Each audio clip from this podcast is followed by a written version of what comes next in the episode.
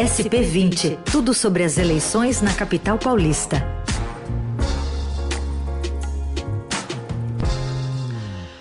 Continuamos e nessa reta final mais ainda de olho nas eleições aqui na capital paulista, sempre aqui no SP20, com participação da equipe de política do Estadão. Hoje o repórter Ricardo Galhardo. Tudo bem, Galhardo? Bom dia.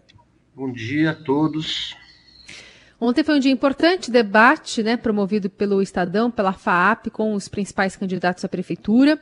E a gente viu o Tucano, Bruno Covas, sendo o principal alvo de críticas, né, de vários candidatos, dentre eles de Márcio França, do PSB, também de Boulos, do PSOL, que apontaram um dedo ali das medidas da prefeitura na área da saúde, meio ambiente, atendimento à população de rua. França, por exemplo, sugeriu que há uma condolência, ou uma condescendência da prefeitura com a quantidade de moradores de rua. Vamos ouvir um trechinho. Constrange a todos nós andar pelas ruas e ver essa quantidade de pessoas, crianças, enfim, nessa situação de, de, de moradores de rua e parece que uma certa condescendência do poder público, né? Por outro lado, França prometeu, e tem falado isso bastante até nas propagandas, nomear apenas 1% dos cargos de confiança a que tem direito e assim poupar dinheiro para investir em abrigos. E aí ele pressionou Covas a se comprometer com uma medida semelhante. Márcio, até parece que você entrou na política agora. Você foi governador do estado e não cortou cargo de confiança. Você foi prefeito de São Vicente e não cortou cargo de confiança. E aí, Galhardo, todas as artilharias voltadas para Bruno Covas? É, isso já era esperado, né? Principalmente depois do resultado da pesquisa do IBOP é, da semana passada, é, aliás, da, da segunda-feira, mostrando que, que o Bruno Covas é, subiu muito, é o líder isolado da, da pesquisa e está praticamente no segundo turno. É, por outro lado, com três candidatos embolados ali no, no segundo lugar, né, o, o Guilherme Boulos, Russomano e Márcio França, é, a artilharia se voltou contra o prefeito, que, que foi alvo de crítica de praticamente todos os, os outros candidatos é, durante o debate. Né?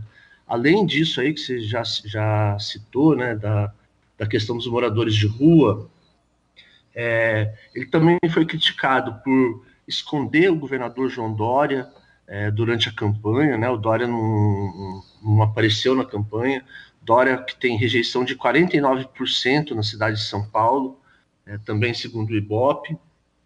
É, foi questionado por não não implantar é, é, medidas de planejamento urbano né, é, previstas no, no plano diretor, é, como, por exemplo, a, a, o tratamento de resíduos sólidos. Né? O Guilherme Boulos disse que São Paulo ainda está no século XIX, na, no tempo dos, dos aterros sanitários, e até por obras, as poucas obras né, que ele conseguiu inaugurar, é, que ele conseguiu fazer, como, por exemplo, a reforma do Vale do Anhangabaú, que custou 100 milhões, e também foi alvo de crítica do Boulos, né, que, que falou que que viu criança brincando com rato em favela, enquanto a prefeitura é, gastou essa fortuna na, na reforma do, do Anhangabaú, que é bastante questionável.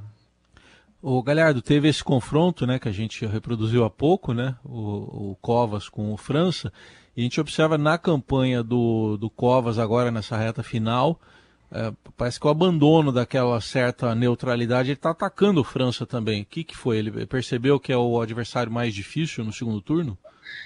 É, parece que ele está tentando escolher quem vai ser o adversário dele no, no segundo turno, né?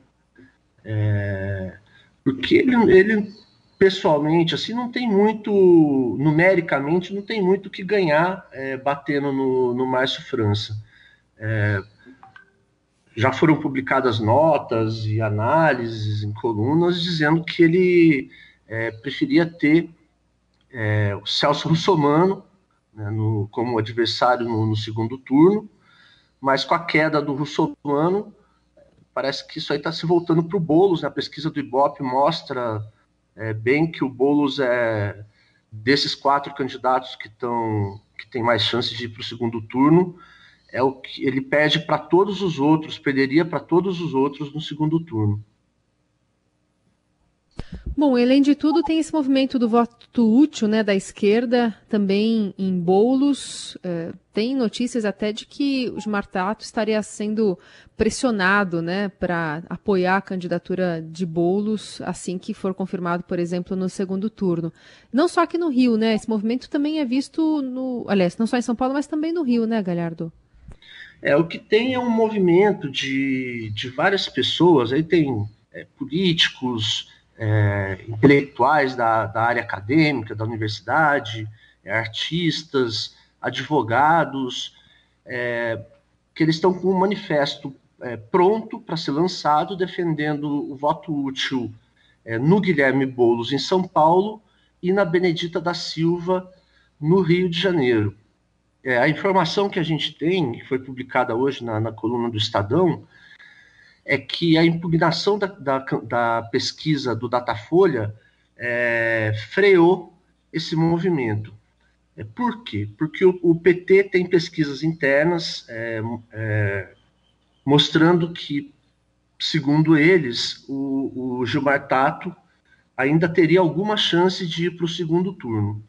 Então, é, as pessoas mais ligadas ao PT, que fazem, que estão articulando esse manifesto, é, criam mais uma pesquisa, né, além da pesquisa do IBOP, é, para ter mais certeza e poderem é, fazer esse movimento. Então, com a impugnação do, do Datafolha, isso atrasou um pouco.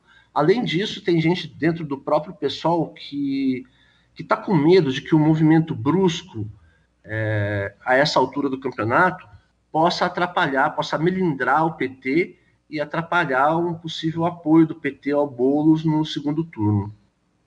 Muito bem, então vamos acompanhando esse minuto a minuto, cabeça a cabeça aqui das eleições né, municipais, São Paulo, agora com o Bruno Covas liderando francamente né, a disputa e, quem sabe, tem projeções também que colocam que se ele der um arranque agora nessa reta final, pode ser que não tenhamos segundo turno em São Paulo. É um cenário distante, mas é um cenário, né, Galhardo? É sim, inclusive já há algumas semanas, uns 10 dias, teve gente na campanha do Gilmar Tato que defendeu é, não bater só no Russomano, né, bater também no, no Bruno Covas, é, para evitar uma surpresa como a que houve na eleição de 2016, em que ninguém acreditava, mas no final o João Dória ganhou no primeiro turno. É. Muito bem. Galhardo, obrigada pela participação de hoje. Até a próxima. Eu que agradeço. Até a próxima.